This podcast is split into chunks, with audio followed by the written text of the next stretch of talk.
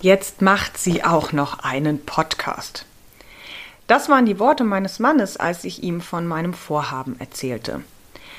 Und zu seiner Verteidigung, er hat nicht ganz Unrecht. Ich bin Mutter und selbstständig mit einer eigenen kleinen Praxis als Physiotherapeutin hier im schönen Hamburger Westen. Es ist also nicht so, dass ich mit viel freier Zeit prahlen könnte. Und ich habe auch nicht vor, mir hier irgendein Business oder ein zweites Standbein aufzubauen. Also warum tue ich es dann? Warum mache ich mir die Mühe, etwas völlig Neues auszuprobieren? Das Sprechen in ein Mikrofon, das Schneiden der Aufnahmen, all das ist totales Neuland. Das Einzige, was mir bekannt ist, ist das Schreiben und Zusammentragen von Themen, die mich beschäftigen. Und natürlich das Quatschen. Jetzt müssen wir natürlich dazu kommen, was beschäftigt mich und um was soll es eigentlich in diesem Podcast gehen. Da es unter dem Namen meiner Praxis läuft, also Lamouvere, der Podcast, geht es natürlich um meinen Beruf als Physiotherapeutin. Und es geht um meine Spezialisierung in einem Bereich, der einfach wirklich Aufmerksamkeit braucht. Und zwar, weil es meistens um erworbene Krankheitsbilder geht. Sprich, diese Krankheitsbilder sind vermeidbar und ich hoffe, dass das durch Aufklärung stattfinden kann. Hätte ich das mal früher gewusst, ist leider einer der häufigsten Sätze, die ich in meiner Praxis höre. Aber über welchen Bereich spreche ich hier eigentlich? Ich spreche über unsere Füße. Ja, ich bin Physiotherapeutin, die hauptsächlich im Bereich der Fußgesundheit tätig ist. Also jegliche Fußfehlstellung, von Beschwerdebildern wie dem Hallux valgus, dem Hammerzeh, Mortenneurom bis hin zum Knick, Senk, Spreizfuß. Oder auch unspezifische Fußschmerzen.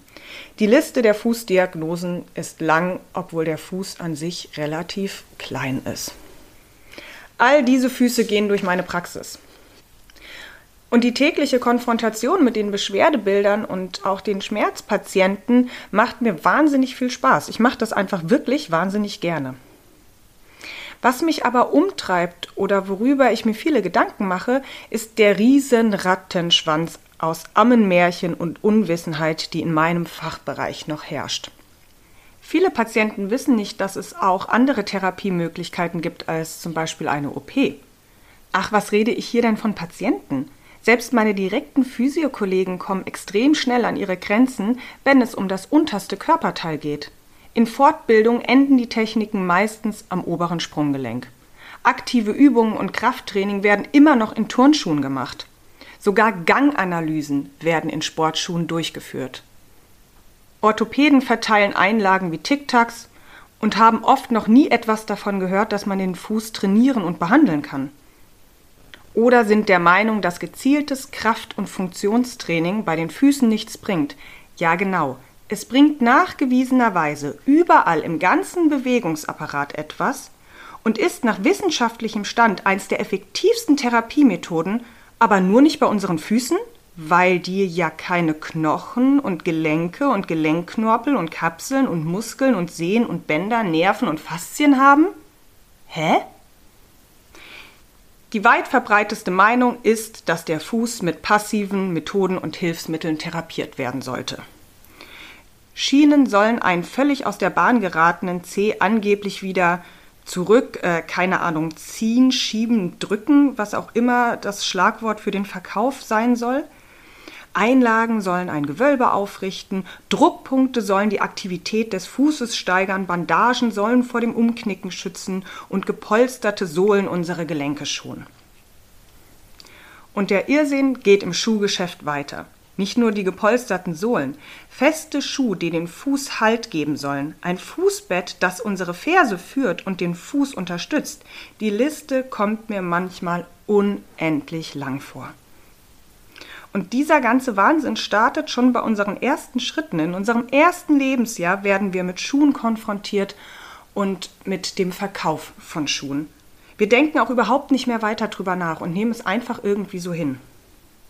Aber ich will jetzt auch gar nicht so ausschweifen. Ich habe ja noch genug Zeit, um über all das zu quatschen. Ihr merkt aber schon, das sind Themen, über die ich wirklich Monologe führen kann. Und da bietet sich natürlich ein Podcast sehr an. Und ich gehe auch davon aus, dass mein Freundeskreis und mein Ehemann sehr froh sind, wenn ich dieses Interesse auf diesem Kanal teile. Ein weiteres Thema, was immer mal dazwischen kommen wird, ist ähm, die Physiotherapie im Allgemeinen. Also nicht auf politischer Ebene, das finde ich zu quälend, sondern eher von der, hm, ja, von der ethischen Seite. Ähm, das hört sich jetzt vielleicht etwas hochtrabend an, aber es könnte so in die Richtung gehen.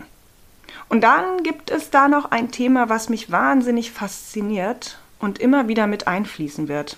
Und zwar ist es die Evolutionsbiologie. Meiner Meinung nach könnten wir Physiotherapeuten und alle benachbarten Berufsgruppen extrem viel davon lernen.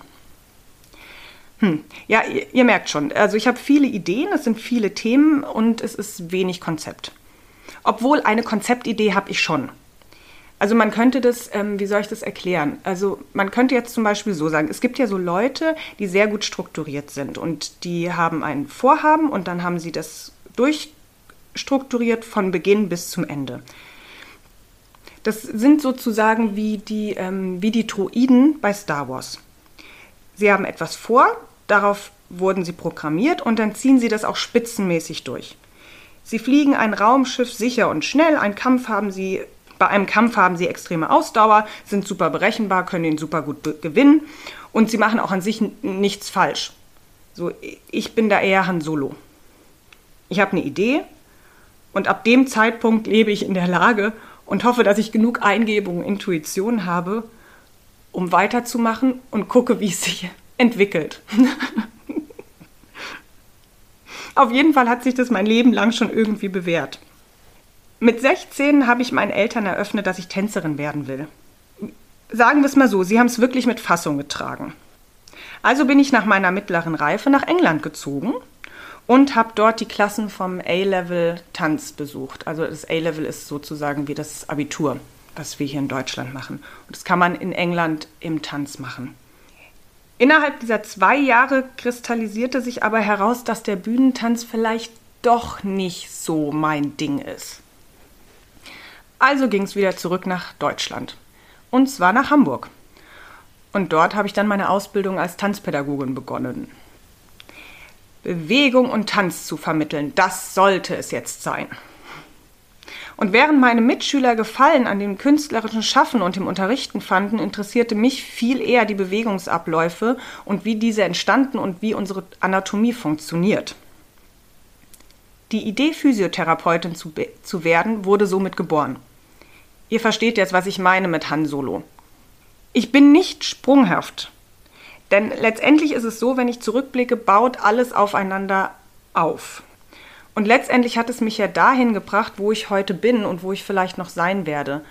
Und das meine ich jetzt nicht auf eine Karriere bezogen, sondern auf mein inhaltliches Arbeiten bezogen.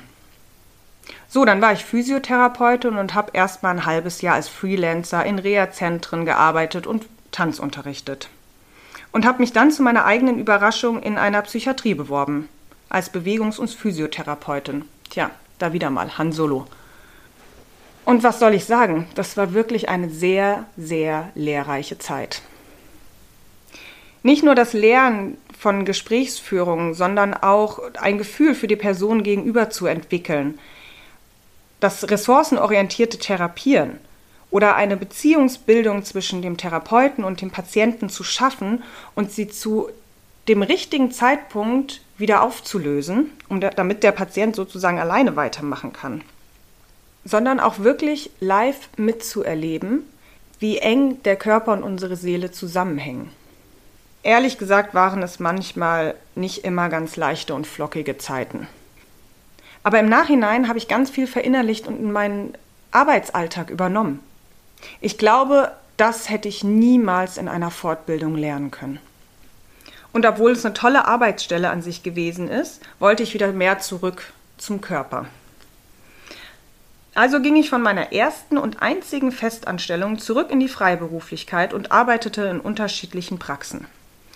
Ähm, es waren spitzenmäßige Praxen dabei und nicht so spitzenmäßige, wenn ihr wisst, was ich meine.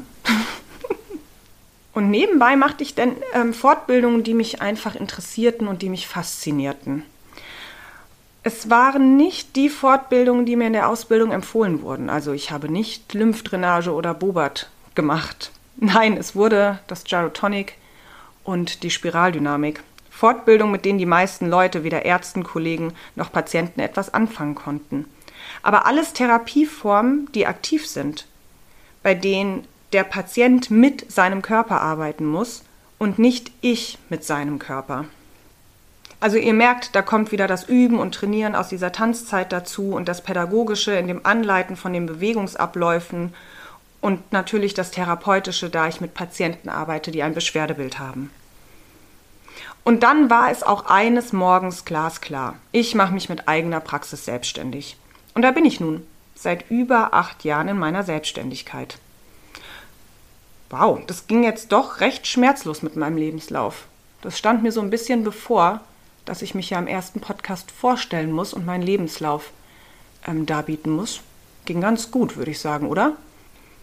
Also ihr findet hier bei mir in Lamouvere der Podcast ein Sammelsurium aus meiner Spezialisierung, meiner Leidenschaft, meiner Meinung, vielleicht sogar manchmal viel von meiner Meinung oder Sichtweise und alles rund um das Thema Therapie am Körper. In diesem Sinne, bis zum nächsten Podcast. Eure Lara.